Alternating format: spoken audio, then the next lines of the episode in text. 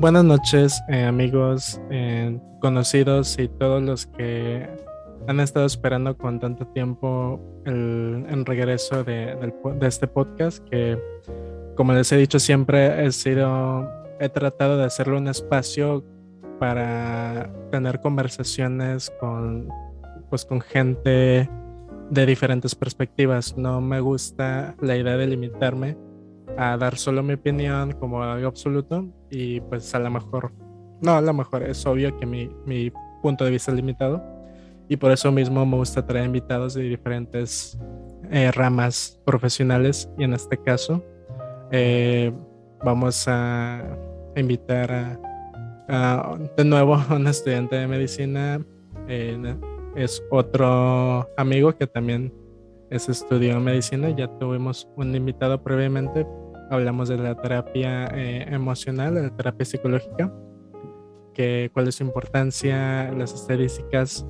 Ahora vamos a hablar eh, un tema un tanto similar, o sea, que va de la mano, pero eh, vamos a enfocarnos en, en, un, en, un, concepto un poquito más eh, enfocado.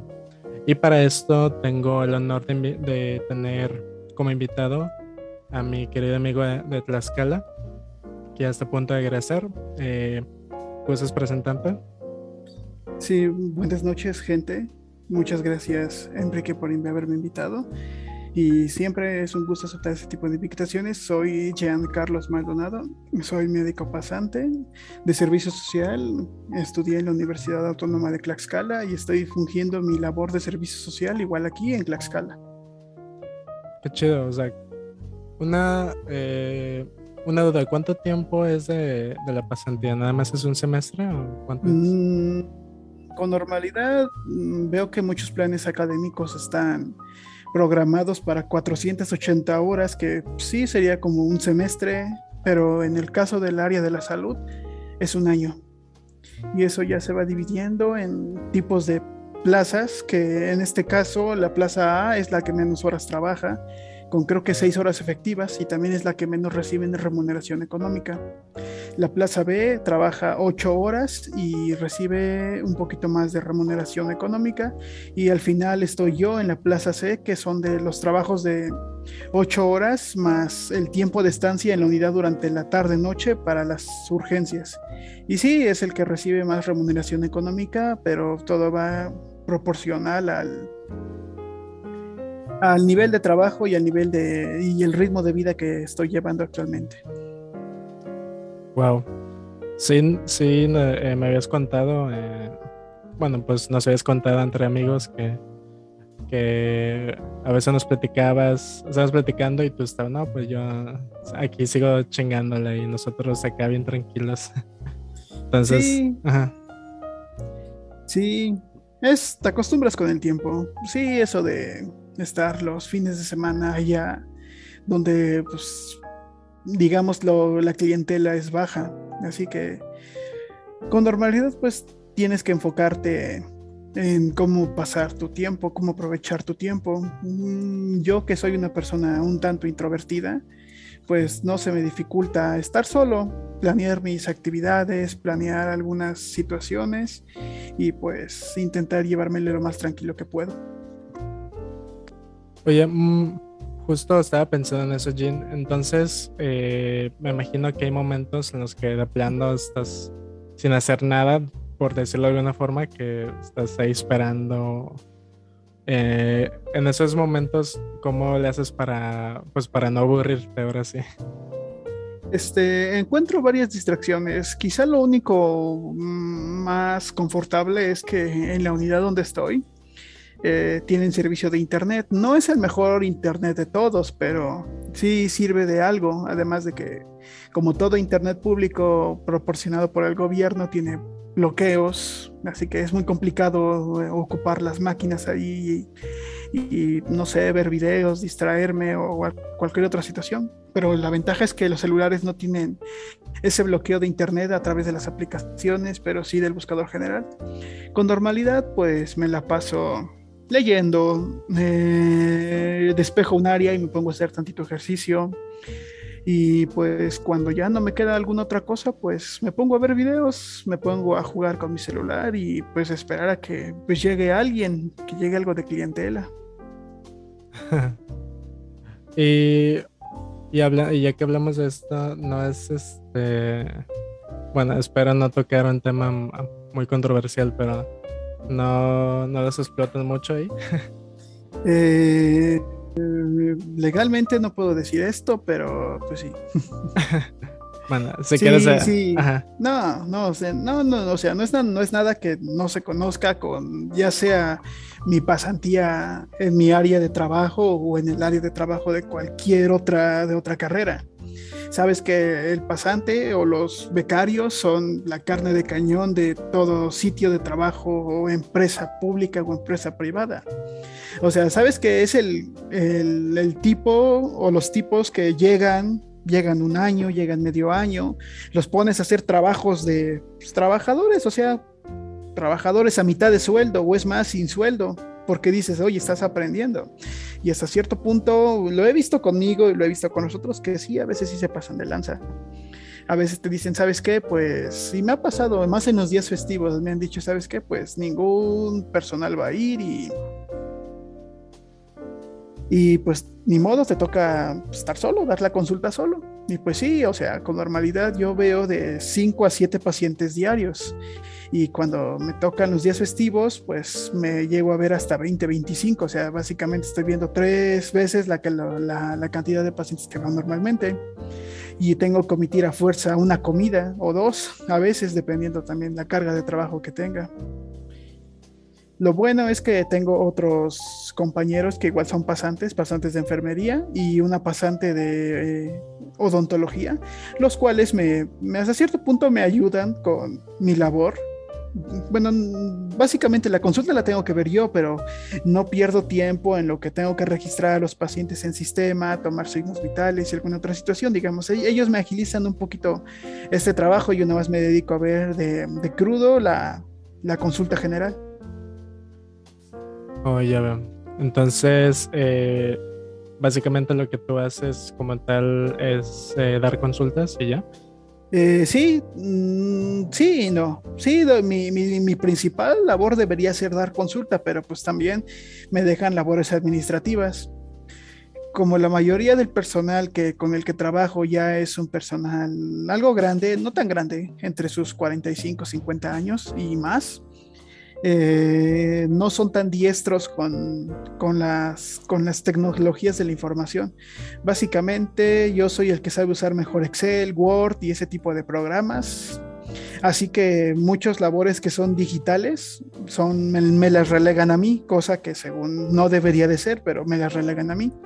Ahorita, eh, hace, unos, hace unos días, no, no días, unas, hace como unas aproximadamente dos semanas, nos llegó un oficio donde decía que los becarios ya no podían entregar, porque cada mes se tiene que entregar información referente a la población, medicamentos, consultas y ese tipo de cosas en nuestra jurisdicción, que es en la capital del estado pero pues como siempre mandan al personal pasante, con normalidad el personal pasante pues sí se encarga de hacer algo de, llenado de información, pero no se encarga de todos los movimientos porque se supone que eso es un trabajo, digamos que cooperativo entre todos. Y cuando llega el pasante, porque me pasó a mí y le pasó a varios de mis compañeros y amigos, que llegas, te preguntan, oye, ¿qué? ¿Por qué está aquí esto y esto? Y pues no sabes y dices, no, pues sabe que no sé, yo no lo hice.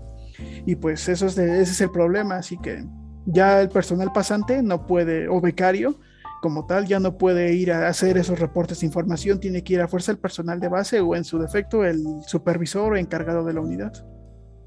Así que a ese punto ya no me explotan tanto. Qué bueno, porque sí, bueno, yo he visto videos de enfermeros y pacientes quejarse de que no les dan de comer, no les dejan dormir y cosas así, ¿no? Pero pues ya como ya no es el extremo, Ah, sí, pero eso con normalidad son en hospitales, porque en clínicas, digamos que eh, solo solamente el pasante de medicina es el único, de tipo C, es el único que se queda todo el día en la unidad. De ahí los enfermeros y demás personal pasante, pues llegan, trabajan de, de 8 a 2 o de 8 a 4 y se retiran hasta el día siguiente. Ah, ya. Sí, eh, justamente, o sea, de hecho yo no sabía de eso de los de los tipos de pasantes hasta que tú nos explicaste un día de que sí, pues dependía, ¿no? Del, digamos, de la categoría. Este, Pero en ese caso, ¿cómo deciden, o sea, quién va a qué lugar? ¿O cómo? Eh, con normalidad se, se hace algo muy capitalista que es la meritocracia. En este caso, pues el que tiene mejor promedio de toda una generación de, una, una universidad o de una escuela acreditada que tenga o que haya conseguido plazas de pasantía, pues se va eligiendo así, por promedio. Yo recuerdo que tenía el lugar 18 cuando elegí mi internado médico y al momento de llegar a la pasantía, pues ya tuve el lugar 35. De hecho, el lugar ahorita donde estoy fue la última opción que yo hubiera pedido ir. ¿No me arrepiento? No, no me arrepiento. ¿Hubiera elegido algo mejor? No, quizá no hubiera, quizá no tenía algo mejor, porque pues de todas las opciones mejores que tenía, todas las fueron ocupando, ya por mi lugar y ya por mis... Bueno, sí, efectivamente por mi lugar. Y últimamente pues dije, es mi último lugar, es el único pueblo que más o menos conozco y pues dije, ya ni modo, así que lo elegí. Otros se llevaron peores opiniones, otros lugares más lejos. Eh, digo, eh, mi generación éramos 185, así que el número 185, pues, o a los últimos 20 o 30, digamos, ya les... Se escucha feo, pero pues es la verdad, nada más les tocó las obras, le tocó lo que nadie quiso. Sí, sí, me imagino. Sí, de hecho tengo un amigo que también estudió eh, medicina y que y me, y me acuerdo que me lo encontró una vez y sí me dijo que estaba eh, nervioso pues porque no sabía dónde le iba a tocar, que, que ahora sí que a dónde les toque. Los iban a mandar. Ajá, es que con normalidad digamos que las universidades son algo celosas cuando se trata de las, de las plazas de pasantía ¿Por qué? Porque no es como que, ¿sabes qué? A un mes de la elección, ten la lista de las plazas. Ya como que tú investigas, buscas todos los lugares y buscas todos los momentos y pues te llega y pues dices, bueno, ya estoy preparado, ya investigué todos los lugares, ya veo qué lugares me convienen y qué más no, qué lugares no me convienen. Digamos que omiten eso, lo cual a mí se me hace demasiado correcto que que te den con mucha anticipación los lugares de plazas, pero con normalidad los dan una semana o unos días antes. Recuerdo que a mí nos dieron la lista oficial una noche antes de hacer la elección. O sea que de, de las 185 plazas que estaban disponibles, la verdad no pude investigar más de 17 ya buscando el lugar, la población, qué tan seguro es, qué tan civilizado está, las rutas de transporte público y principalmente que, que, fuera dentro del estado, porque había opciones fuera del estado, pero muchas de ellas no, no pagaban una beca, o sea, te ibas afuera del estado, hacías tu servicio social, pero no, esperaba, no, no esperes una remuneración. Y eso es también mucho, muy importante porque al menos algo de dinero pues ya estoy teniendo, ya estoy generando. No es mucho, pero ya es algo con el que apenas digo, me puedo ya mantener o puedo apoyar en, con los gastos familiares. No manches, qué loco. Bueno, pues al menos eh, lo bueno es que, que te, te esté yendo bien, ¿no? Me estás diciendo. Sí, tengo que admitir que al principio, como con todos los pasantes, como con todas las gentes, la población no confía en ti, te dicen, ¿sabes qué? Tú eres nuevo, no sé si sepas, no sé si no sepas, no sé si... Eh, no sé, en el caso, a mí nunca me va a pasar porque yo me veo un poco más grande de la edad que tengo, pero tengo compañeras que son un poco, que se ven más jóvenes, pues. Son más chaparritas, más delgadas, más güerillas y pues siempre les, siempre les cuestionan y les dicen, ¿usted es la doctora? Y usted sí sabe. Y, o ¿dónde está la doctora? O muchachita, ¿dónde, ¿ya viene la doctora? ¿Va a haber eh, consulta? O sea, las discriminan porque las ven muy jóvenes.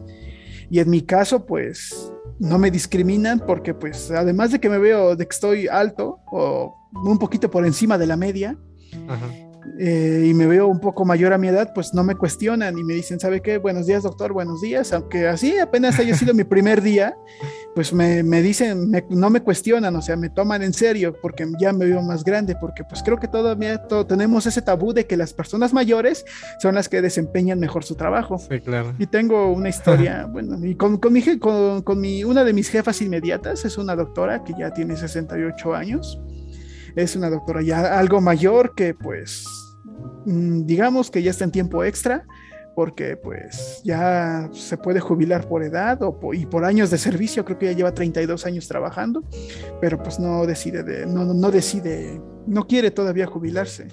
Y digo, la población lo ve porque dicen, a mí me, lo platican cuando yo estoy dando consulta solo, me dicen, es que la doctora ya está grande, la doctora ya se duerme, la doctora se tarda mucho, no maneja la computadora, eh, siento que no lee porque así, así, así. Y tú mismo te das cuenta cuando lees, tenemos un registro que son las notas médicas, donde tenemos que plasmar todo lo que, todo lo que hemos visto del paciente, todo lo que vamos a hacer y, y por qué lo vamos a hacer y la justificación de que lo vamos a hacer porque en, la carrera está muy marcado de que si no está escrito en papel, nunca pasó.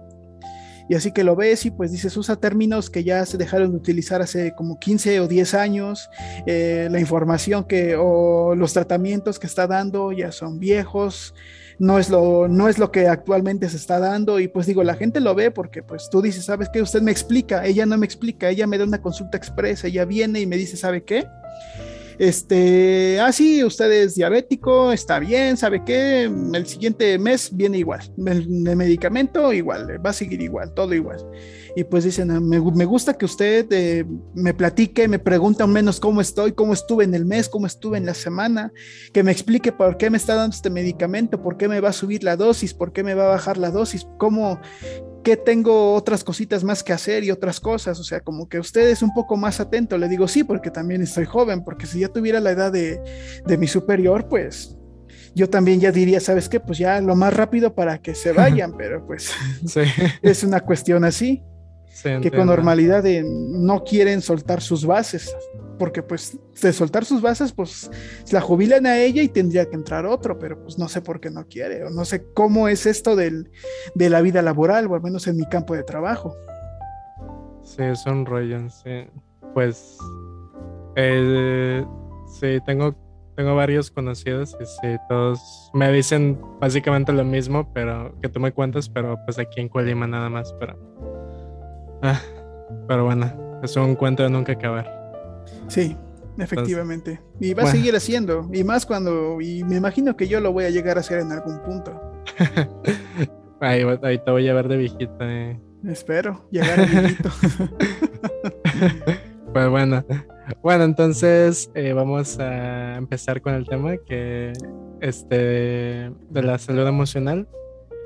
Em, vamos a ir eh, dando eh, un, pues un acercamiento más o menos. No quisiera eh, que nos enfocáramos en algo tan, tan técnico, o sea, pero si quieres, podrías darnos como una versión digerida, así como para que los escuchas puedan darse una idea de que cuál sería pues, la definición, digamos, ¿cómo definirías la, salud la salud emocional en términos médicos?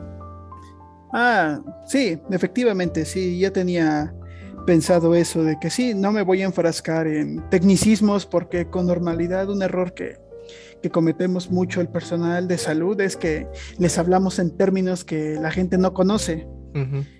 Y pues eso conlleva mucha confusión, a problemas de, digamos, tenemos que tener una comunicación efectiva, lo cual, mm, discúlpame, lo cual muchas veces no tenemos que que tener, no tenemos que tener esa barrera. ¿Por qué? Porque la gente que tiene pocos estudios o no tiene ningún estudio se siente menospreciada contra la gente que sí tiene estudios. En este caso, yo cuando le transmito a la persona. Pero sí, efectivamente, eh, para empezar, eh, yo no me enfoco mucho en, digamos, en términos psicológicos, porque la salud emocional es un, es un tema muy estudiado en el campo de la psicología. Yo me enfoco más en términos fisiológicos, que son cosas que reacciones químicas, hormonas y ese tipo de cosas, pero efectivamente eh, la salud emocional es dentro de un ámbito un poco más, digamos, más, más, más, más típico, es cómo tú reaccionas. Cómo tú reaccionas a, a cierto tipo de estímulos. Cómo saber cómo saber en qué momento ser feliz, cómo saber en qué momento estar triste, cómo saber en qué momento estás enojado, cómo saber en qué momento te, te, puede llegar cualquier emoción y no responder de una manera incorrecta, inapropiada. Eh, para ti o tú, ¿cómo definirías la salud emocional? Mm, pues, pues sí, o sea, yo pensaba en la salud emocional como algo que, eh, yo imagino que algo que todos, pues como la salud física que tenemos, que algo que tenemos que estar cuidando todo el tiempo, así como hacemos ejercicio, eh, no sé, nos alimentamos, tenemos hábitos más o menos saludables, también tenemos que estar cuidando eh, pues nuestra, eh, pues digamos, eso interno, puede decirlo así, porque pues, diría salud mental, pero pues es un poquito diferente. Eh, porque ya lo emocional pues ya es algo que tienes que alimentar también con, con como tú dices, ¿no? Con estímulos que te beneficien, tratando de evitar lo que te haga daño. Entonces, yo lo veo algo así como, como otro tipo de salud, similar a la física, pero que, y que también necesita cuidados, pero pues obviamente pues son más especiales y muchas veces son más difíciles de discernir porque pues pensamos que es nomás así, ah, que hay que sentirse bien, pero pues cómo, ¿no? Entonces, un poquito más complicado de, de entender. Sí, es un poquito más complicado de entender, pero principalmente eh, no tenemos que ver la salud emocional, la salud mental y la salud física eh, como tres puntos de vista diferentes, ¿no? Eh, estos tres puntos tienen que estar todos entrelazados porque no puedes tener salud física si te sientes deprimido, si estás mentalmente inestable o tampoco busques lo contrario, o sea, todo esto tiene que ir entrelazado y tiene que tener cierta sinergia, ciertas potenciaciones entre una y otra, lo cual te genere una sensación de bienestar, porque si, como dicen, si te ves bien, te sientes bien, o al revés, si te sientes bien, te ves bien, si comes bien, te sientes bien, o sea, todo va entrelazado, todo va junto, todo tenemos que verlo o todo tenemos que comprenderlo como uno solo, una sola persona, no solo vea, o en este caso, como me dicen a mí, mi, los, mis, mis profesores y jefes inmediatos me dicen, no veas a la enfermedad, ve una persona, no veas una enfermedad, porque no estás viendo un libro, no estás leyendo un libro, estás leyendo a una persona, una persona que no solamente viene por el dolor, sino que también tiene problemas emocionales, tiene preocupaciones, tiene sueños, tiene metas, tiene frustraciones. O sea, hay que ver a la persona como un todo. Hay que ver la salud emocional, la salud mental y la salud física como un todo, no por aparte. Claro, sí, de hecho, fíjate, no había pensado en eso, o sea, pero tiene mucho sentido. Que obviamente, eh, pues sí, a veces pensamos que son como temas distintos, pero pues seguimos siendo la misma persona, entonces tiene bastante sentido el pensar que todo lo que hacemos va hacia la misma dirección, es el mismo cuidado, ¿no? Sí, efectivamente, es el mismo cuidado, aunque también han habido muchos avances en técnicas, hemos tratado de descifrar nosotros el campo de la medicina, el campo de las ciencias de la salud como tal. ¿Por qué sentimos? ¿Por qué tenemos emociones? Todos saben que son secreciones de hormonas, en este caso la, la hormona de la felicidad, la serotonina, la dopamina, cómo se secreta, por qué se secreta, en qué momento se secretan, porque pues digamos que la sensación de bienestar no es, no es digamos que tiene la misma definición para todos como por ejemplo, mm, no sé, yo me siento feliz, no sé, no sé, tocar, una, tocar un instrumento, pero otra persona puede sentirse feliz, no sé, saliendo a correr, otra persona puede sentirse feliz, no sé, mm, estando pues, leyendo, estando solo en su casa, o sea, todos sabemos qué es ser feliz, pero no tenemos una definición clara o una explicación de por qué somos felices o por qué una persona llega a desarrollar esa sensación de felicidad. Sí, claro, es una, es, pues como decía hace rato, que es algo muy, es más difícil de discernir porque como es subjetivo, o sea, como depende de cada persona, Entonces, eh, pues es, o sea, es más difícil de, digamos, de identificar, digamos, eh, por ejemplo, que pues la salud física, pues si tú ves a alguien muy pálido o muy débil, etcétera, pues tú sabes que alguien no, no está bien, pero si a lo mejor alguien está haciendo alguna cosa, eh, no sé, si está corriendo está en calzones por la calle, por ejemplo, o está haciendo alguna actividad y tú dices, ah, está loco, ¿no? O, no está bien. Pero a lo mejor para esa persona es, eh, él en realidad sí está bien, nada más que pues nosotros no podemos verlo como tal. No es algo tan tangible. Sí, sí, las emociones y todo eso viene, del campo de la psique, que sí, todo es subjetivo, tú tienes que confiar tenemos que tener cierta empatía, sí, tenemos que tener cierta empatía, tenemos que ponernos en los zapatos de la persona si la queremos entender a nivel emocional, a nivel de pensamientos, pero nunca vamos a llegar a exactamente a, comprender lo que la, otra persona siente.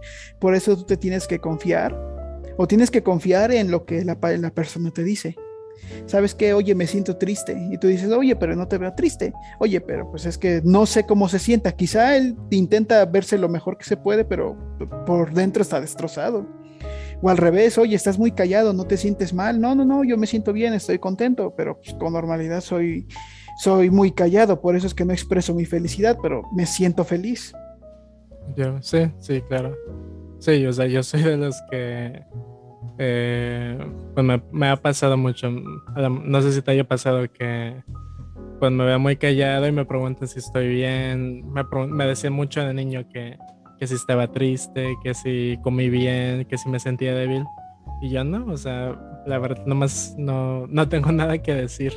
incluso hasta la fecha, a veces me van muy callado y, me dicen que si me pasó algo y yo, pues, pues no. o sea, nada más estoy eh, pues no tengo, no estoy en la disposición para estar hablando o andar haciendo algo, simplemente no es el momento, pero pues sí, para algunas personas sí suelen malinterpretar porque pues que es, es un, más que nada por la expectativa de que si alguien está hablando o está feliz o está eh, de un lado a otro es porque está feliz, ¿no? Sí, sonaré muy, muy Joker, muy sociedad, pero sí, efectivamente vivimos en una sociedad que la persona extrovertida es la persona que, o ser extrovertido es sinónimo de, de estar contento, de que tú quieres compartir tus emociones con todo el mundo, cuando no es así cuando en este caso existen personas como tú y yo que somos introvertidos, en los cuales tenemos amigos, tenemos círculos sociales, tenemos interacciones, sí, pero son, digamos, muy limitadas.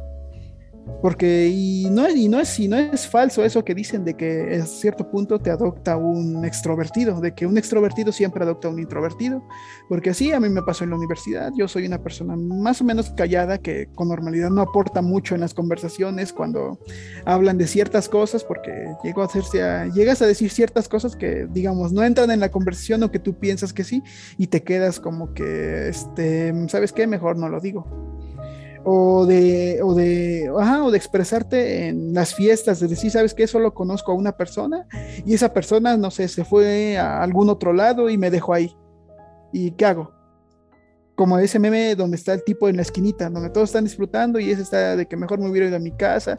Te empiezan a entrar ese tipo de, situaciones porque no estás acostumbrado o no, no estás acostumbrado a, expresar tus emociones, expresar tu felicidad, expresar lo cómo, cómo te sientes en ese momento, si estresado, si agobiado, si contento, si triste, no estás acostumbrado, pero eso es la que la gente no, no ve que tiene que, para una persona introvertida tiene que darle su espacio, a lo cual también repercute eso en su salud emocional. Sí, claro. Y fíjate eh, que justo hace pocos, bueno, en las últimas semanas he investigado un poco y pues eh, no sé qué tan confiables sean los estudios que leí, pero supuestamente que creo que era como el 51, 52% de la población que se em, aproximadamente que es introvertido. Y se me hizo curioso porque yo pensé que era al revés, yo pensé que la mayoría de la gente era extrovertido, pero más bien eh, como que crecimos con la idea de que los extrovertidos, de que extrovertido es igual a bueno, ¿no? E introvertido es igual a hay un problema o algo así. Mm, sí, efectivamente, y eso se ve todo por la cultura popular. Programas de televisión, series, caricaturas, películas, todo. O sea, todos te, dicen que la persona que sobresale, el protagonista, es porque es, eh, eh, tiene, tiene ciertos rasgos. Es social, es bueno en los deportes, es bueno en la escuela, es bueno en algo. O sea, siempre que siempre se da a conocer y toda la gente lo reconoce y él y él le gusta esa atención por ser bueno, pero pues no muchas, no todas las personas que, que no se dan a conocer significa que sean malas en algo. Sí. Y, fíjate, justo por esa misma, eh, por esa misma idea, este, de que el, de que el extrovertido es el, el chido y todo, se creó como que en respuesta se, se hizo lo contrario, ¿no? Que yo creo que en los últimos 20 años eh, los medios ya empezaron a bombardear, eh, pues digamos, eh, eh, obras eh, de series de, de, televisión, de caricaturas y demás, ofreciendo lo contrario. O sea, que ahora el, el, el chico callado es el interesante, ¿no? O la, o la, chica callada es la que, la que sabe más y así. Entonces, no, no, sé, no sé qué opinas tú de eso.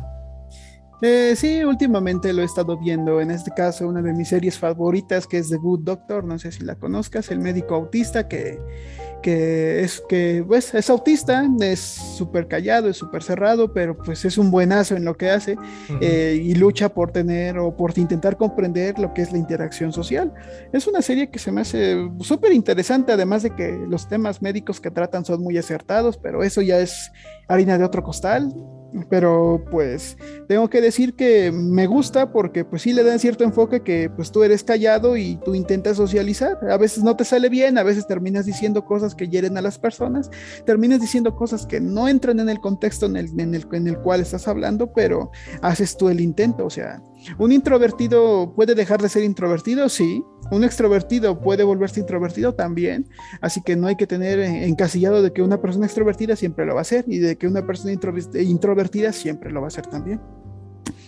Ah, sí, sí, eso también es, es como un estigma que, que creer, bueno, no sé si estigma, pero sí una creencia eh, eh, que a lo mejor alguien podría pensar sobre, yo creo que sobre todo con los introvertidos, porque pues un extrovertido eventualmente se va a callar, ¿no? o se va a cansar y ya se va a dormir o lo que sea, pero pues un introvertido, pues eh, si cuando empieza a gritar o bailar, pues todos se sorprenden. Entonces, sí, también es parte de, de del estereotipo que nos podemos, digamos, pasarnos al otro lado cuando en realidad no es, simplemente son bueno, lo que yo siempre he dicho es que los, no es que los introvertidos no les guste convivir ni nada, simplemente eh, lo hacemos a un ritmo distinto y en dosis más eh, medidas. Que los, sí, efectivamente, tienes razón. Sí. Que los extrovertidos, que ellos pueden soltarse y no se cansan, porque justamente hace poco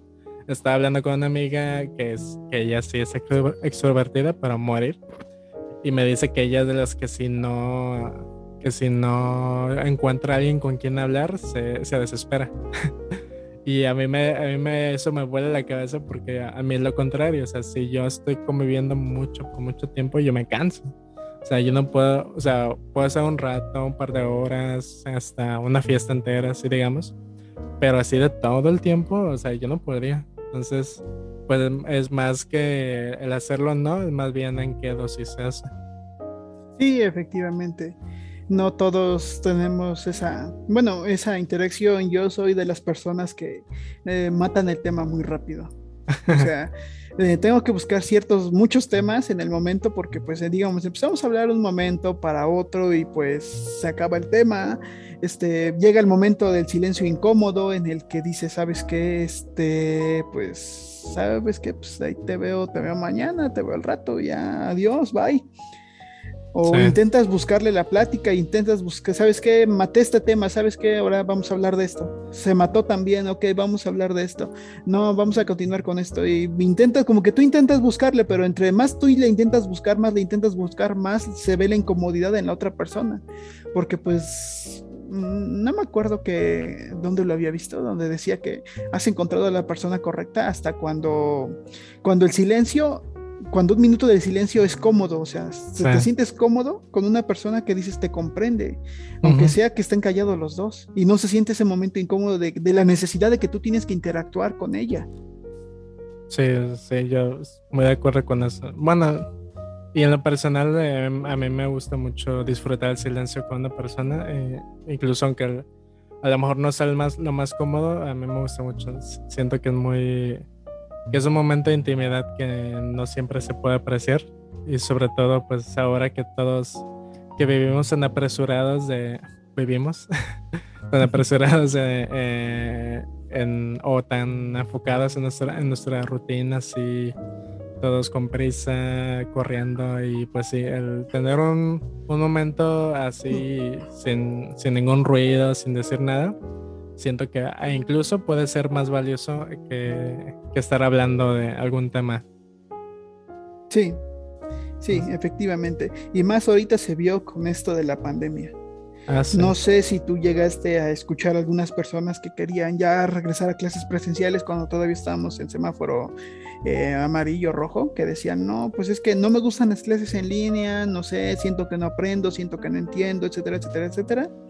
Pero pues principalmente, pues yo siempre les decía, tú no extrañas la ir a la escuela, güey, porque te salías de clases, te ibas a otros lados, tú no extrañas la escuela, tú lo que extrañas es la interacción que tenías con tus amigos, yo también la extraño. Pero pues no, confundas una cosa con la otra, no te intentes justificar con otra cosa. Y es normal, es normal. Todos extrañamos nuestra, nuestra, vida anterior, salir, salir, sin mascarillas a la calle, eh, no sé, convivir de alguna otra manera, no vivir con el constante miedo. Yo ya tuve COVID y pues sí, pues, estuve encerrado 15 días en un cuarto, 3 por 3 como, no te, como tengo baño completo, pues no tenía necesidad de salir, solamente como carcelero, era como de a las 9 de la mañana. Tu desayuno y ya lo dejan ahí en la entrada y pues abro la puerta rápido y meto el plato y a, comer. Y ya lo dejo ahí como carcelero otra vez. Luego hasta las 4 de la tarde otra vez. Tu comida y otra vez. Y así. Y así fue durante todo, y así fue durante la mayoría de mi estancia. Ya después, cuando ya empecé a probar otra vez las comidas, pues ya volví a salir. Pero pues la verdad no me sentía incómodo, yo, yo me sentía pues, tranquilo, unos momentos de reflexión en mi cuarto y ese tipo de situaciones. Luego de ahí se volvió estresante porque pues ya no sabías ni qué hacer, porque no tenías nada más que hacer, pero igual eso ya es otra historia. Pero sí, efectivamente, tú como persona, la salud emocional tanto la salud mental como la otra te repercuten en tu salud, en tu salud física. Y sí, tengo unas y tengo varias anécdotas, bueno, muchas por, por, toda la población que veo. En este caso es una señora eh, de, entre, no recuerdo bien su edad, entre 50 y, 50 y 55 años. Llega un día y pues llega, me dice buenos días, doctor, ¿sabe qué? Vengo mi consulta mensual, soy diabética, ok, veamos sus resultados, vemos sus resultados. Le digo, oiga señora, su salud está muy, este, su azúcar está muy elevada, no ha estado tomando sus medicamentos. Me dice, sí, doctor, sí los he estado tomando.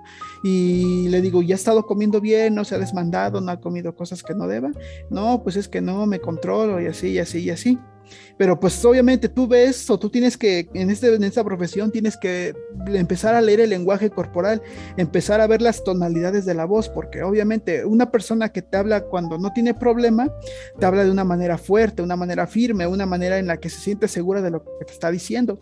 Y ella no, ella hablaba de una manera muy débil, una manera como que, como que en, lugar de estarme platicando, me estaba justificando. Y de ahí en ese momento yo le pregunto y le digo, oiga, ¿pasa algo? Tiene alguna situación, algún problema y me dice, sí, ¿sabe qué? Este, mi esposo salió hace seis meses, nunca regresó. Wow.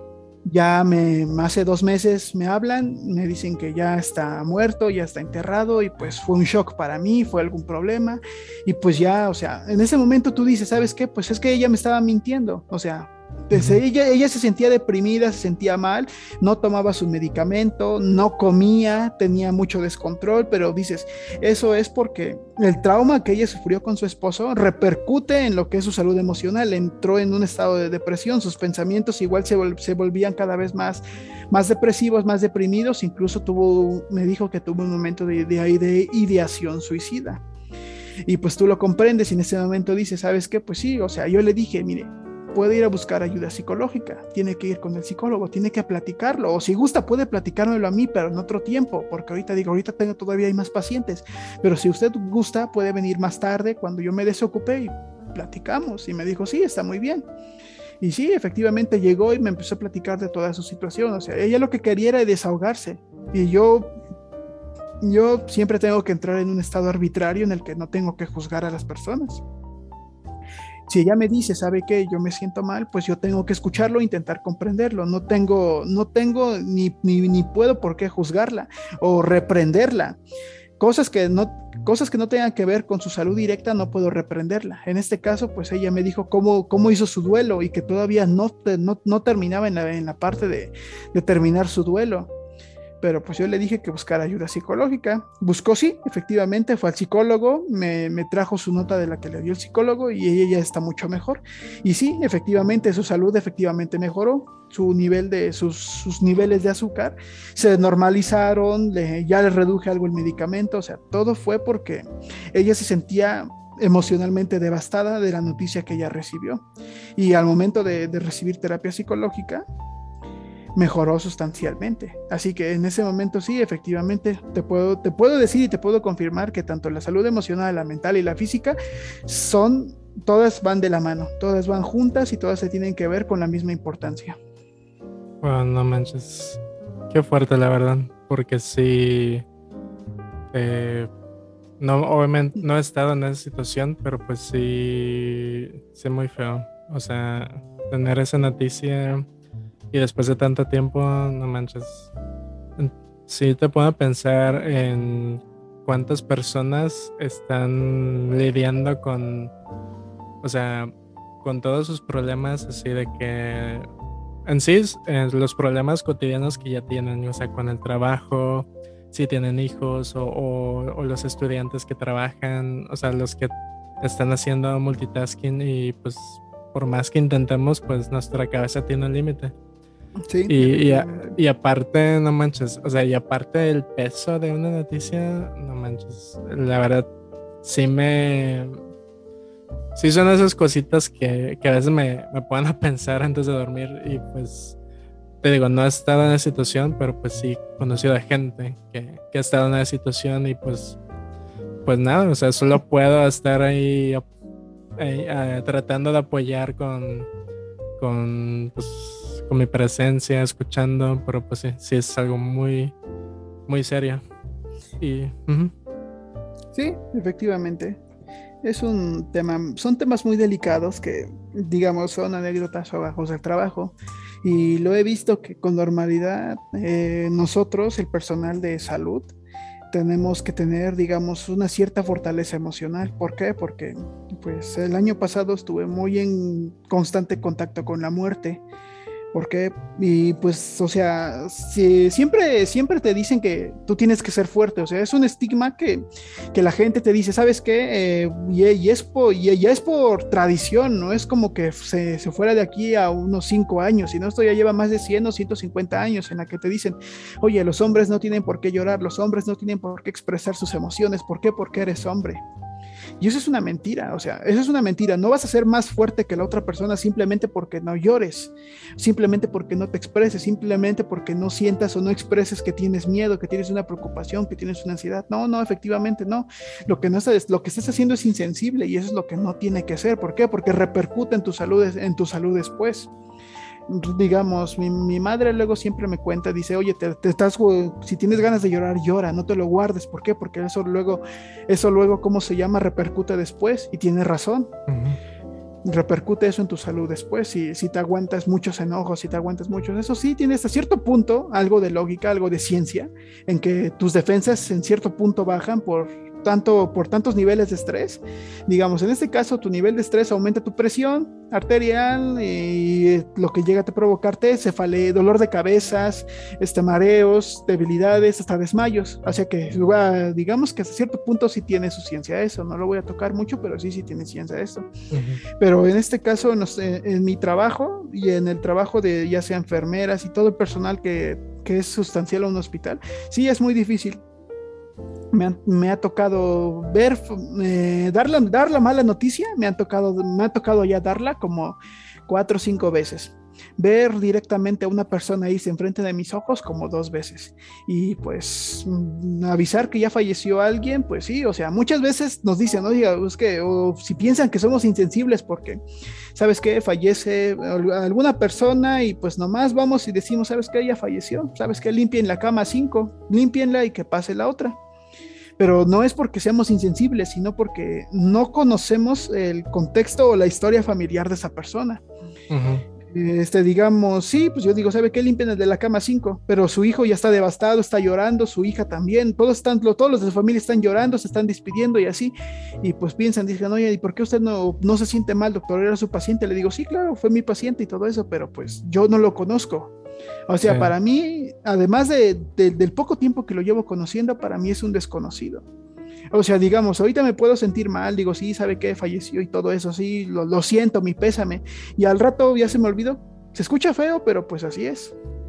Así que hasta cierto punto te vuelves insensible con este tema de la muerte. Y algunos de, y algunos de, nosotros llegamos a padecer burnout o síndrome de burnout, que es sobre, por el sobreestrés del trabajo.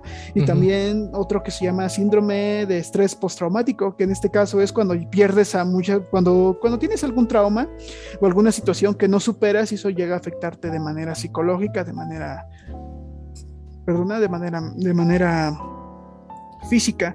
Este, hace, hace a principios de año, por febrero, yo perdí a un tío por COVID.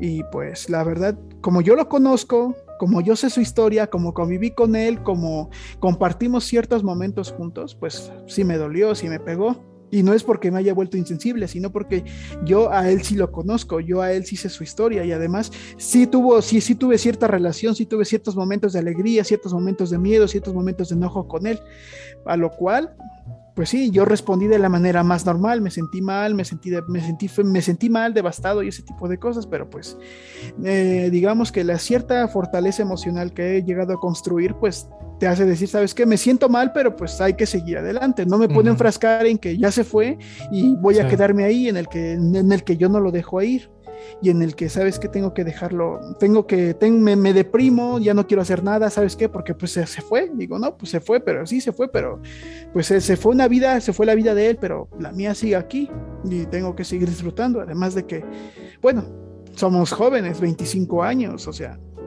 no llevamos ni un ni medio siglo y tenemos toda una vida por delante. Sí. Sí, sí, es algo que, pues, sí, sí parece cruel cuando eh, el médico da la noticia y, ni, se y ni se inmuta así de que, ah, pues aquí no, otro día en el trabajo. Pero sí, efectivamente, sí hay que, eh, nos hace falta un poquito más de empatía o así de que, o sea, obviamente no es que ellos no estén conscientes de lo que pasa, pero pues no manches, o sea, aparte de que ellos no solo están pensando en eso, bueno, ustedes no solo están pensando en eso, sino que están pensando en qué, otros pacientes tienen, quién está a punto de morir también. Este, eso sin contar los problemas familiares que ellos tienen, o sea, todo lo que tienen en la cabeza.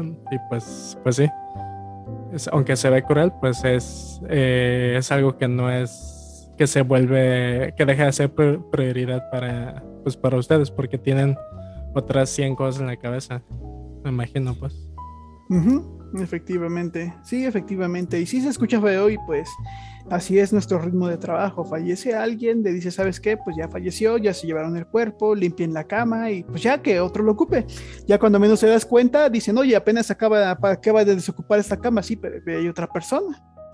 Y pues dices, ni modo, ya te tienes que enfocar en la otra persona. O sea, ese es nuestro trabajo. Y ese es, eh, ¿tenemos amistades con los pacientes? Sí. ¿Podemos llegar a tenerlas después de fuera del trabajo? También, pero con normalidad es esa, esa relación que tenemos de médico-paciente es lo que dura su estancia en el, hospital o su estancia o en el, o la estancia que o en el momento que él conviva conmigo. Ya cuando deje de convivirlo, pues pasa a ser un segundo, bueno, no un segundo, sería mucho darle mucha importancia. Se escucha feo, pero sí, pasaría a ser un tercero o cuarto plano. Sí, aparte. Y de decir, ¿sabe qué, doctor? Yo vine hace dos meses con usted. ah, sí, medio. Estuvo así, así. Ah, dices, ah, sí, ya me acordé. O sea, esa relación se vuelve a restablecer. Pero en esos dos o tres meses, pues digo, ¿sabes qué? Pues ya ni me acuerdo de él, ni siquiera sé quién es, pero él sí se acuerda de mí. Sí, claro. O sea. obviamente, pues uno, si, se a mí me hospitalizan, pues me voy a acordar que me atendió, quién me trató mal, en qué camilla estuve. Pero pues imagínate los que están ahí, o sea, cuánta gente nos están viendo, o sea, no solo nos ven, no solo me vieron a mí, vieron a otros 20, 30, no sé cuántos pacientes se han visto en ese día, en ese tiempo, entonces sí, sí es algo que no consideramos. Entonces, eh, pues siguiendo con este tema, eh, ¿tú qué piensas eh, más bien, ¿tú cuál crees que sería como un origen o qué conductas, hábitos, a lo mejor este, algún, alguna comida o hábitos alimenticios, ejercicio o no ejercicio, eh, que son los que llevan a tener una mala salud emocional? Este, con normalidad es, a ver, déjame pensar, una mala salud emocional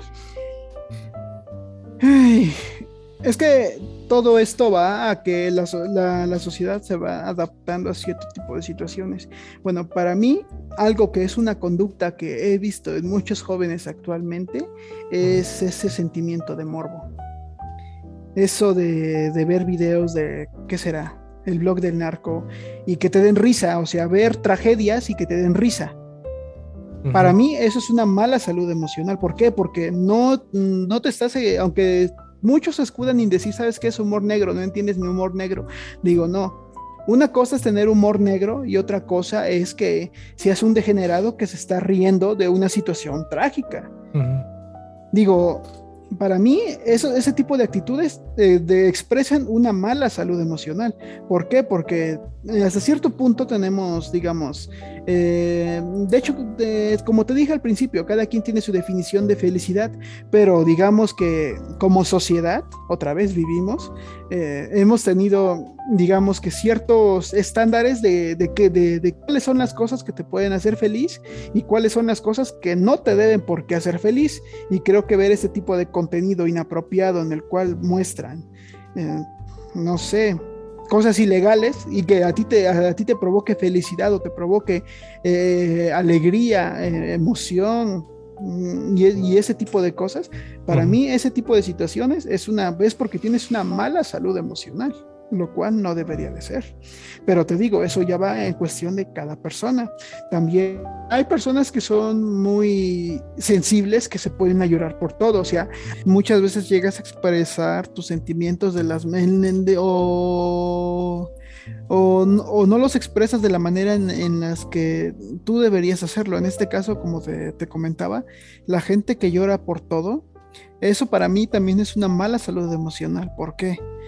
Porque se están hiperexpresando en situaciones en las que ellas buscan principalmente la conveniencia, o sea, buscan el llorar, el decir, sabe, en que tú les empieces a hablar con una tonalidad apenas fuerte, una tonalidad fuerte, o ya vas con un reclamo o con alguna otra situación y ellos empiezan a llorar, ellos lo, lo, que buscan es, digamos, eh, escudarse en, tu, en hacerte sentirte mal a ti, o sea, que tú llegues a sentir pena, lástima, culpa, por algo que de veras no deberías haber hecho. Y para mí eso es una mala, ¿cómo se llama? Una mala salud emocional. Al igual que en este caso sería otra cosa que es la, la frustración. Y eso se relaciona mucho con la frustración ¿Por qué? Porque con normalidad tú a un niño chiquito le dices, sabes que este, no te voy a comprar eso, y se pone a llorar y se pone a, revolcarse ahí en todos lados, empieza a decir cosas, empieza a gritar. Eso es una mala, eso es igual una mala salud emocional. Pero él es un niño, él no sabe cuáles son las normas, las reglas morales, las normas, la, ética. O sea, él no sabe cómo comportarse en un ambiente social. ¿Por qué? Porque es un niño.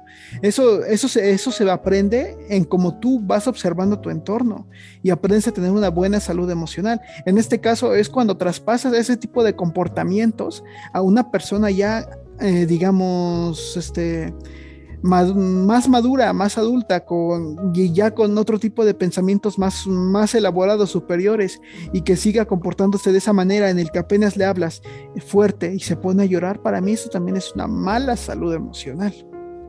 Ya.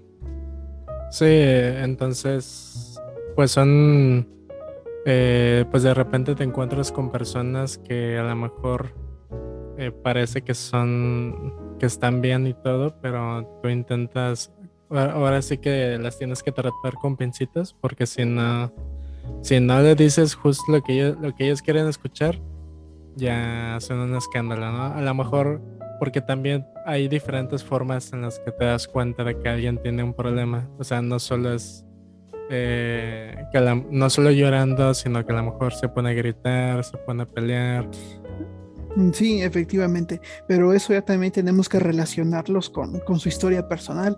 Tenemos que nosotros buscar traumas. ¿Por qué? Porque si la persona tiene un trauma, ya sea de la infancia, ya sea como lo te, te comentaba, lo de un síndrome de estrés postraumático o alguna otra situación, también pueden llegar a expresarse de mala manera, a expresar sus emociones de mala manera. Como te lo decía con esto del, mm, ¿qué será? Eh, lo, del, lo, lo del gore. Este, la, gente que ha tenido algunos problemas empieza a encontrar placer en cosas que no debería ser eso.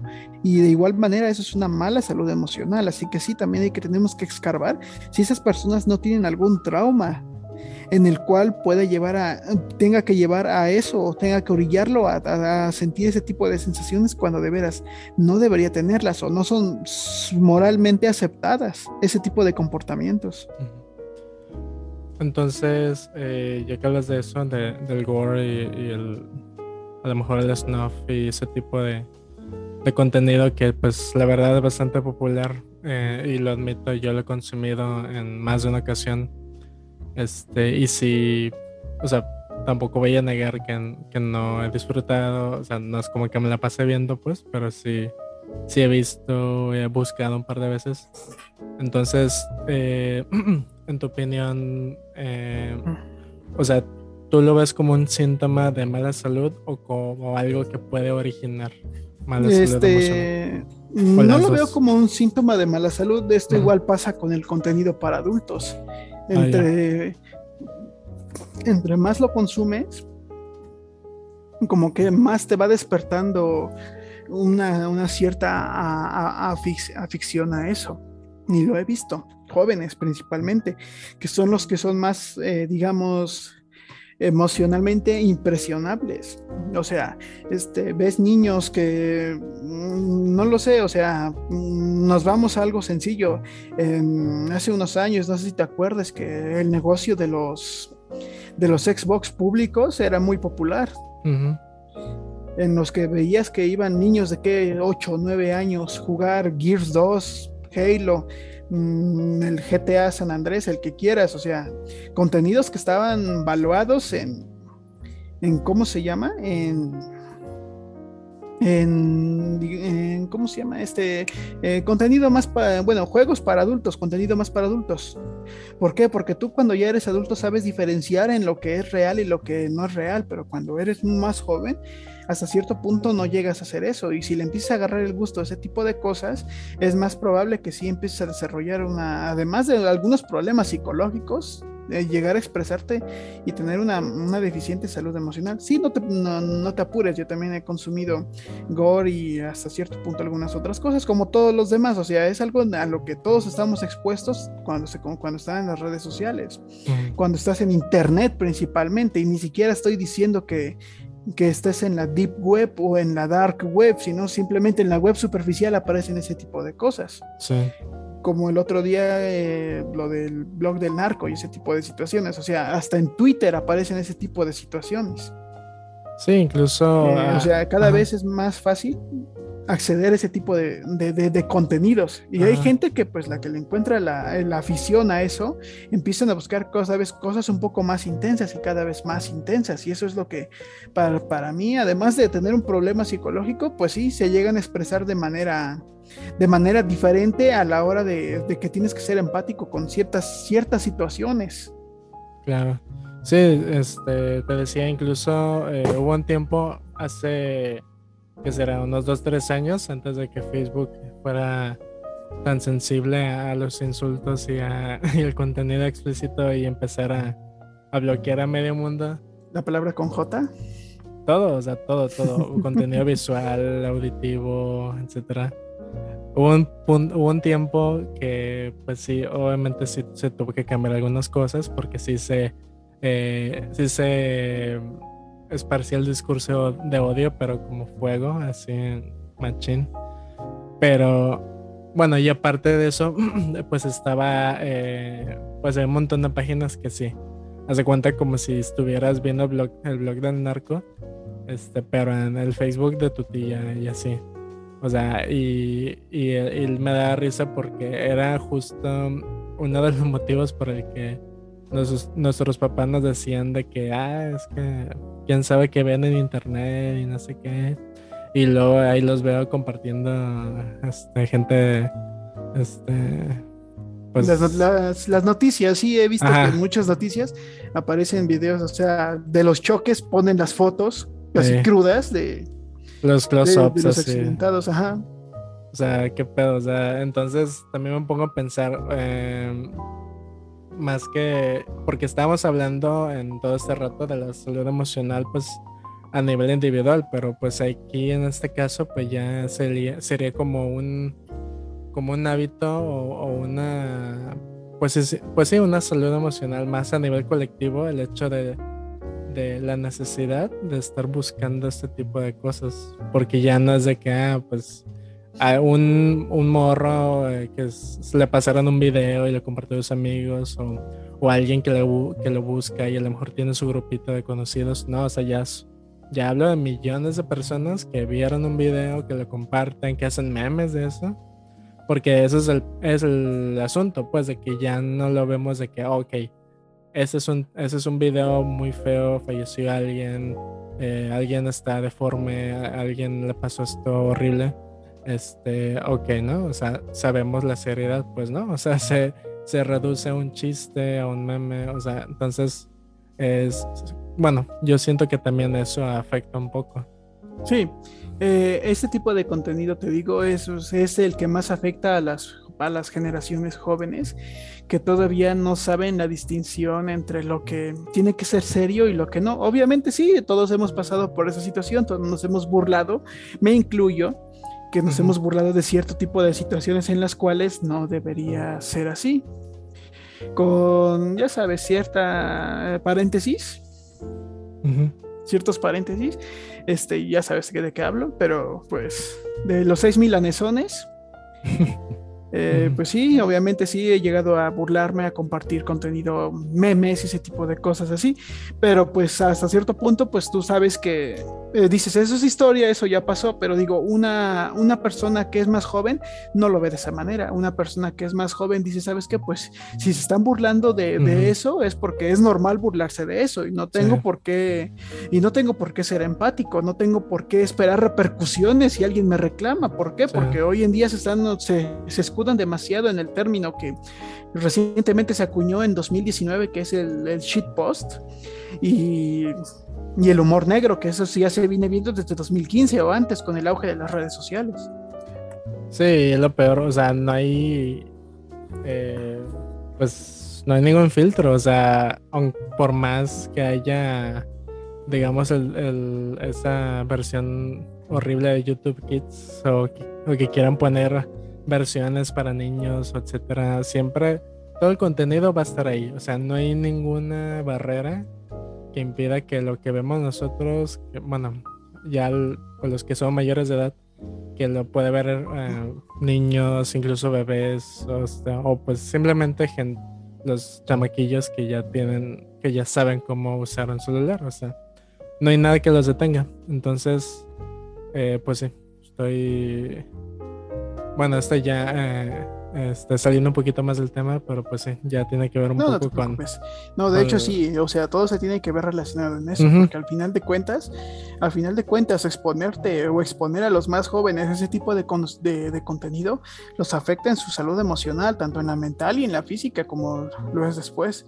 Eh, de hecho, había, ¿cómo se llama? Hay una, es un libro para jóvenes que leí hace un chingo de años eh, y creo que todos lo conocen, se llama Los ojos de mi princesa.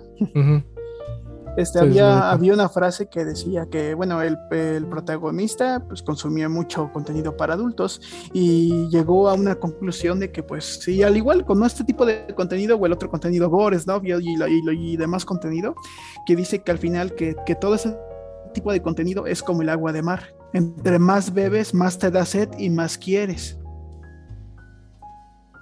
Y eso ah. tiene que ver o tiene que repercutir en los más jóvenes, porque si los expones a eso, primero, además de que ellos piensan que es correcto burlarse de ese tipo de situaciones, a lo cual tú como adulto que ya tienes un criterio formado o al menos un criterio más maduro que ellos, porque he visto adultos de, de 30 años que se comportan peor que uno de que un chamaco de 15 años a, nivel de, criterio y de eso, y te digo, y escudándose con que, con decir, ¿sabes qué? Es que es el humor negro, tú no lo entiendes, o sea, no es ese tipo de cosas, y dices, son personas adultas que ya deberían tener un criterio, pero pues aún así, si los forjas en que eso es normal, pues lo ven como normal, o sea, tú puedes ver un video de una tragedia y tú dices, ¿sabes qué? No, pues pobrecitos, ojalá Dios los bendiga y esas situaciones, pero pues el otro lo, edita, le pone, como tú dices, lo hace, lo hace meme y eso espera que le dé risa a alguien. Y de veras, hay gente que le da risa a ese tipo de cosas. Y pues lo ves y dices, caray, o sea, eso sí ya es una afección en la salud emocional porque no se está expresando como debería ser o el mensaje que está dando la imagen no es el que debería ser. Y tienes razón, o sea, no podemos detener esto de la exposición de contenido porque pues es como decirse, como en cualquier página de adultos, entras y te dices, ¿sabes que eres mayor de 18 años? Sí, no. Ahí está, esa es tu barrera. Y para el Internet es igual. ¿Quieres entrar? Sí, no, estás, eh, te dan las advertencias en, letras chiquititas y todavía en letras chiquititas. Contenido para mayores de 18 años, eso, contenido para gente sensible, ver, no ver. Y, ya, está, ya, está, en el mismo Facebook, en las mismas redes sociales, ves que aparece primero censurado y te dice, ¿sabes qué quieres ver o no ver? Y pues ya, y pues obviamente así tengas 8 o tengas 80, pues la, la respuesta es la misma, le pones que sí. Sí. Sí, entonces, pues ah, lo que te estaba diciendo que, que sí, ya tiene que ver con el uso de las redes sociales, que también ya lo he mencionado, pero también nos afecta. O sea, es uno de los malos hábitos que más arraigados y, e imposibles, diría yo, de, eliminar, porque pues cómo vas a quitar eso, ¿no? O sea, es algo que ya es parte de, de nuestra rutina. Sí, es obvio, mínimo dicen que pasas alrededor de 5 horas con el celular aproximadamente al día. Aproximadamente. O sea, básicamente el 20% de tu día, 20, 22, 24% de tu día lo, lo, quemas en el celular. Sí, sí. Estadísticamente hablando. Más o menos, ya dependiendo el uso. Pero pues aún así, todo esto repercute. Y para mí, todo ese tipo de situaciones, principalmente las emocionales y físicas, son las que repercuten demasiado. Y mentales son las que repercuten en tu salud emocional. ¿Cómo quisieras contrarrestarlo? Es que principalmente como tal, no, pues no hay una manera, porque pues te puedo decir, sabes que en caso de que tú quieras una buena salud emocional, pues tienes que hacer cosas que te hacen feliz, pero tampoco creo que, que, que sea correcto que no sé, te guste, ¿qué será? Este, quemar hormigas o no sé, maltratar, animalitos o alguna otra cosa lo que te hace feliz. O sea, no va de ese punto. Tienes que hacer cosas que te, que te que te hagan feliz, pero que también digamos que sean moralmente aceptadas. Pero eso ya sería un poquito más eh, pues debatible, ¿no? O sea, en cuanto a lo moralmente aceptado. Sí, eso, eso, eso ya es debatible. Pero pues sí, obviamente, cuando, te, cuando tú dices, ¿sabes qué es que haz algo que te haga feliz? O sea, tú no sabes qué hace feliz esa persona. Así como, como ya lo hablamos, puedes leer un libro, puedes tocar un instrumento, puedes salir a hacer ejercicio, como puedes ya te dije, maltratar personas, puedes insultar personas y tú te sientes feliz y te sientes a gusto, pero lo cual no debe de ser así. Porque de ahí tú tienes una un, lo que es algo, algo distorsionado de lo que sería una salud emocional, pero a lo cual te digo que esto va aunado a lo que es moralmente aceptado o, lo, que o las cosas que son moralmente aceptadas que te hacen feliz o que te deberían hacer feliz, porque ni siquiera es como que tú lo sientas, sino es que como algo como que debería. Sí, sí, entonces en, pues ya en resumen, pues es, o sea, es fácil, creo que es un poquito más fácil identificar la mala salud emocional que, que una salud pues más plena, ¿no? Porque pues aparte de que es subjetivo, pues no, eh, pues no lo puedes determinar así de simple, así como que, ah, tú te sientes bien, porque pues solamente una persona puede decir que, que se siente bien con certeza. O sea, solo puedes hablar sobre ti mismo. por más que te digan que, que, están bien y a lo mejor no se sienten bien. O sea, ¿cuántos, cuántos chavos, bueno, en sí en general, pero pues pasa mucho con chavos. O sea, ahorita me acordé de Chester Bennington, el, el, ex vocalista de, de Linkin Park, que, que estaba, que supuestamente no, no, sé, no sé mucho de su vida, pero parece que estaba muy bien, entre comillas, antes de su suicidio. Entonces, eh, pues sí, es uno de los casos, muy triste obviamente, que, que pues tú no, por más que lo veas sonriendo, eh, conviviendo, pues no puedes identificar si está bien. O sea, ese es el problema, que eh, pues sí, es algo bastante delicado de, de tratar.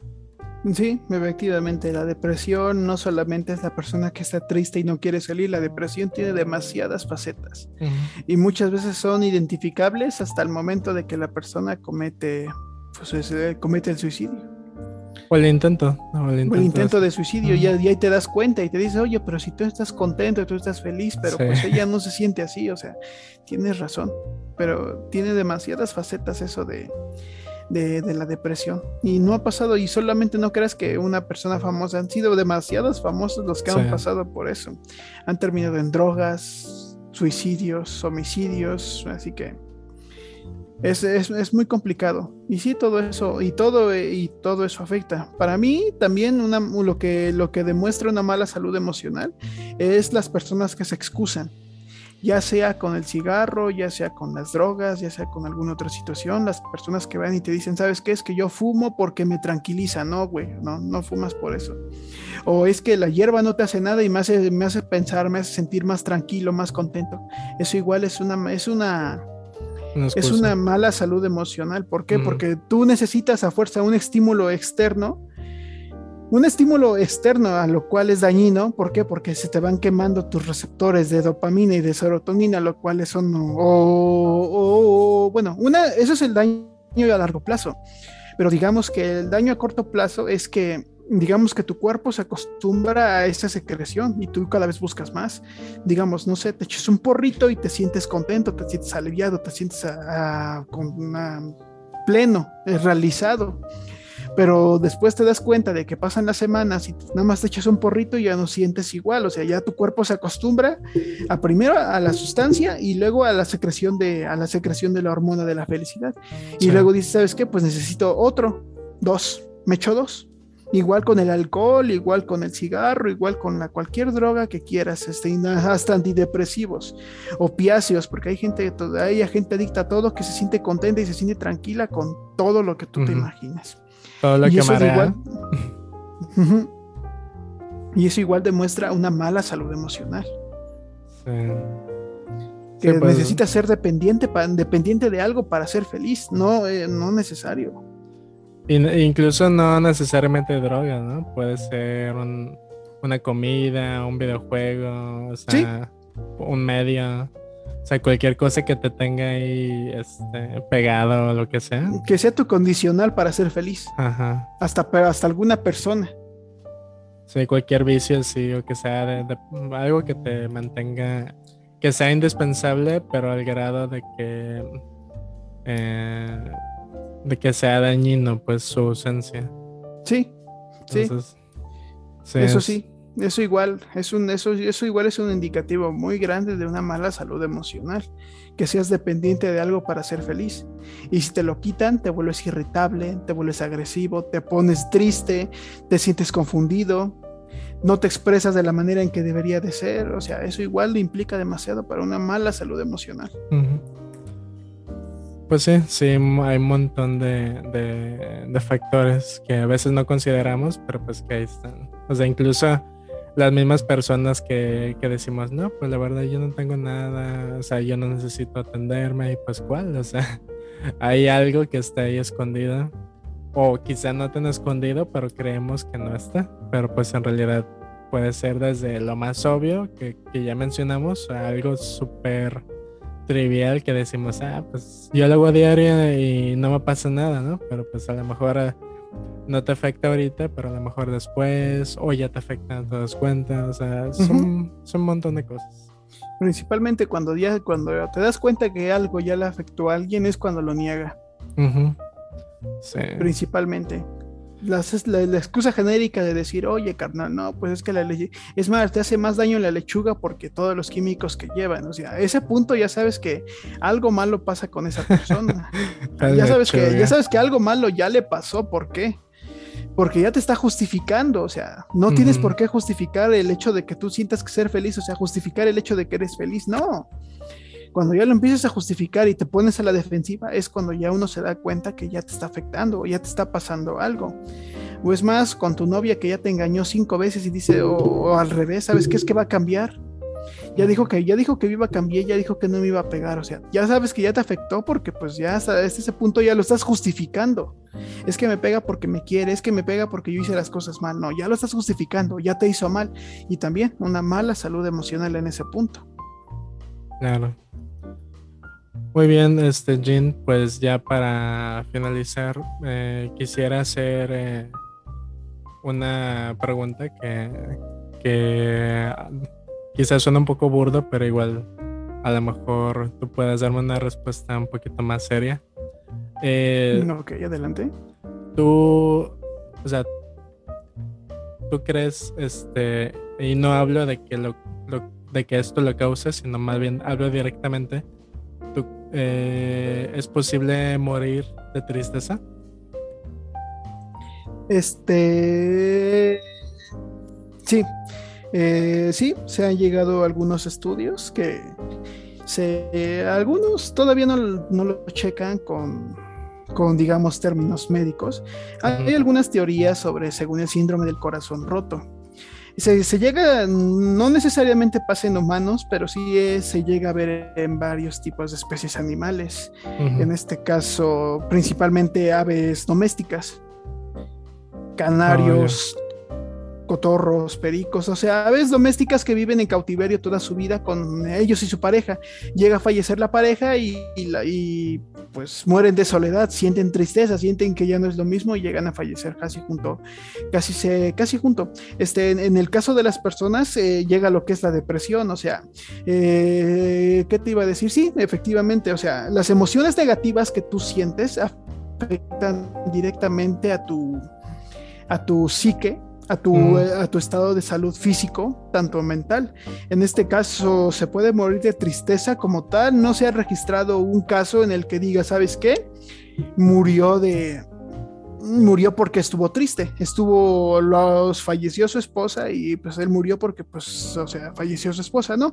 Sino que falleció porque pues, bueno, primero sintió la soledad, la tristeza, soledad, subió depresión, llegó a tener algunos, la depresión sí llega a tener algunas afecciones cardíacas, algunas eh, alteraciones en, en los tejidos del corazón que lo vuelven un poquito más delgado y más susceptible a cierto tipo de, de corrientes porque el corazón eh, actúa como, actúa como una bomba eléctrica que si le mandas una corriente que no es, puede, se llega a alterar y hasta se puede llegar a parar. O sea que eh, por tristeza nunca nadie ha morido y no creo que nunca nadie muera, pero sí la tristeza puede ser un factor importante a lo cual pueda llegar a la muerte de una persona baja de defensas, este, infecciones un poquito más graves que sean que, que, no deberían de ser en una persona normal y poder llegar hasta el fallecimiento. En ese, en ese punto sí se puede llegar, pero directamente decir, ¿sabes qué? Nada más porque estoy triste y no me pasa otra cosa y me morí, no creo que nunca nadie se muera de tristeza, pero sí la tristeza puede llegar a ser un factor muy importante en, la vida de una persona o en el fallecimiento de esta. Ok. Ok. Sí, porque eh, pues me surgió la duda ahorita que, que estábamos hablando pues de eh, pues de qué tanto nos puede afectar este, la salud emocional en la salud física y pues sí. Demasiado. entonces sí, o sea, quizá no sea la, causa directa, pero sí puede ser un factor relevante. Sí, efectivamente. Así como con, así como con los con los hipertensos, cuando se enojan o sienten mucho estrés, se les puede subir demasiado la presión y puede ser y puede ser como se llama muy preocupante, así como con los diabéticos en los que pueden llegar a tener estados de negación, igual puede ser muy importante. Así como las personas deprimidas con, con depresión clínica, Pueden, pueden, sentir soledad y tristeza y lo pueden, los pueden conducir a un intento de suicidio o un suicidio exitoso. Igual, así, o sea, las emociones negativas claramente te afectan en tu salud física. No solamente, no necesariamente necesitas tener algún problema crónico, puede ser una persona sana como tú y yo, cualquiera, y, y llegar a tener alguna, algún tipo de complicación o alguna enfermedad un poco más grave de lo que debía haber sido, simplemente por tu estado emocional o cómo tú manejaste la situación. Sí. Incluso de felicidad, ¿no? O sea, yo, bueno, pienso, pues, o sea, llegado a un extremo también te puede hacer daño, como... Ah, sí, Sí, efectivamente. En este caso, como te comentaba con lo de las drogas, o sea, te, te, sientes contento, te metes un buen pasón de lo que tú quieras y puedes llegar, te puedes llegar a morir contento. Porque te gusta esa sensación y entre más tienes, más te encanta y más te gusta. Y al final eso te puede llevar a un, a un desenlace fatal. O sea que también de la misma felicidad se puede morir una persona. Como causa directa no, pero sí como un factor de relevancia de decir, sabes, pues, sabes que se, se, dio un pasón, pero tremendo, porque, pero se sentía feliz, o sea, él decía que se sentía contento, pero se pasó y se murió porque se pasó. Sí.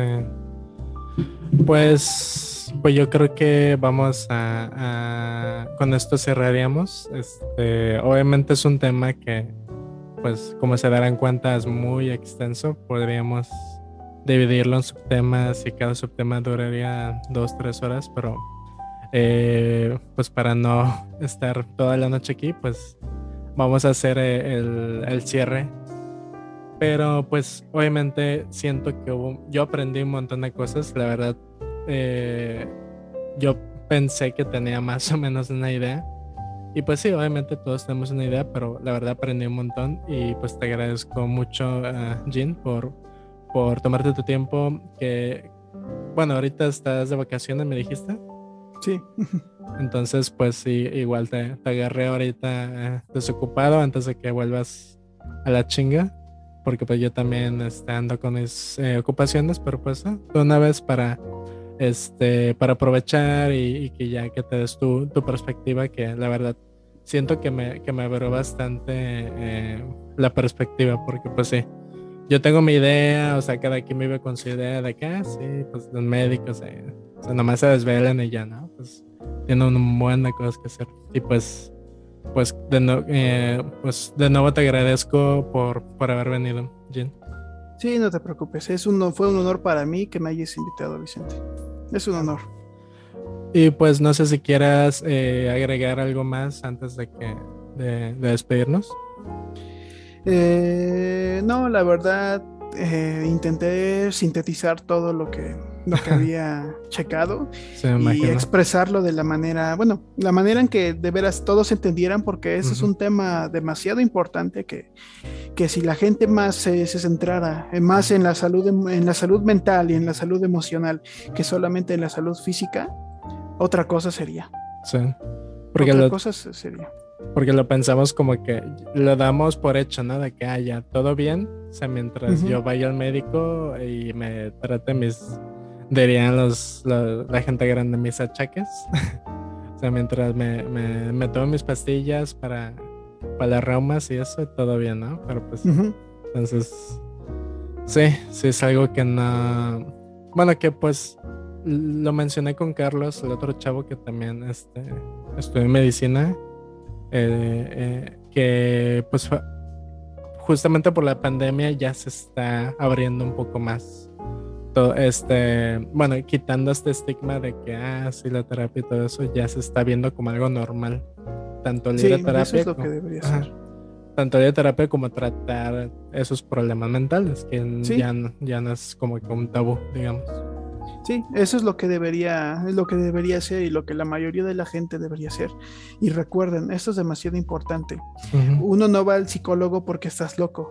Uno va al psicólogo porque tiene la madurez emocional y mental para querer resolver sus problemas. Sí. O simplemente por, pues como es un chequeo médico, así de simple. Sí, igualmente. De igual manera, así como vas al médico, también puedes ir al psicólogo y pues contarle. Si te sientes, si tú sientes que no le puedes contar algo a nadie, que nadie te entiende, podrías intentar con un psicólogo que te escuche. Sí, Y él te dará un consejo más profesional que de lo que yo te podría dar como médico. Sí, sí, es, eh, hay que, ya, ya lo he hecho como 500 veces, pero pues eh, hay que, hay que ir a terapia, todos. Sí, todos. Entonces, pues bueno, muchas gracias Jean de nuevo. A ti, a ti, Eh. Este, ojalá puedas. De hecho, me, me estabas comentando antes de grabar que, que pensaste que iba a ser una mesa de diálogo. Y la verdad, sí, ahorita que estábamos hablando, este, quizá podríamos hacer como que un tipo mesa de debate, así con más invitados. Entonces, eh, así como para enfrentar eh, perspectivas, porque quizá, bueno, a lo mejor con ese chavo, pues, como también estudió medicina, puede que con, estén de acuerdo en, en varias cosas, pero quizá con un psicólogo, él a lo mejor eh, tenga diferentes opiniones y así. Entonces, pues, pensaban así hacer como un tipo mesa de debate o mesa de discusión para así contrastar y a lo mejor este pues enriquecer ¿no? la opinión porque para que sea un poquito más diverso la opinión y no nada más seamos tú y yo, sino que haya más personas. Sí, de hecho, sí, yo pensé que iba a ser un poco más así, donde yo tendría que enfrentar y defender mi punto de vista con otra persona, quizá, no sé, porque todos tenemos nuestro punto de vista de este tipo de cosas, ya sea Ujú. del área de la salud, sociales, este, que serán ciencias administrativas y quién es más, quién, quién diría que hasta no derecho. Claro. Sí, o sea, Y- hay- se puede ver de muchas formas y, Sí. y, de- y y muy serio, ¿no? o sea, no solamente así de como que, ay, sí, yo opino esto, sino que con, su- con el conocimiento del área que tienen, defender su punto de vista y, y que valga la pena escuchar, pues. Sí, me gustaría que si hicieras alguna mesa de diálogo, ya sea de este tema o de algún otro tema que entre o no entre dentro del área de mi carrera, me gustaría participar. Sí, yo creo que eh, igual ahí voy a buscar un tema que, que sea más o menos flexible, porque pues en este caso pues se te acomoda muy fácil, pero yo creo que hay más de uno que sí, sí, te, sí podrías, ahora sí que meter tu cuchara, pero también hay los de ciencias políticas, incluso los de filosofía, ciencias sociales, hay, para que haya un contraste, pero pues... Pues mientras tanto, aquí vamos a cerrar y pues eh, muchas gracias a, a ti, Jin, muchas gracias a los que nos escuchan. Le- eh, reitero mi, mi, pues, mi agradecimiento por la paciencia que han tenido eh, con este pequeño proyecto que, que repito, eh, e, eh, e insisto, pues es algo muy, muy pequeño eh, porque la idea es que se sienta como algo, pues, pues entre amigos. No quiero que sea, bueno, si se vuelve popular y demás, pues ya es extra. Pero lo importante es que se sienta con la comodidad, con la confianza, porque pues no, o sea, yo no tengo la intención de que ni de tener super invitados o de que o, o de ser temas acá súper controversiales, simplemente pues como una conversación normal, pero pues que haya esa confianza, ¿no? Entonces, pues eh, nos vemos para la otra y pues ahí nos estaremos viendo. Nos vemos. Sí. Jen. Sí, un gusto. Y nos vamos a ver el eclipse, que hoy es el último eclipse lunar del año 2021. Va, pues ahí nos lo estaremos checando. Nos vemos. Gracias. Buenas noches.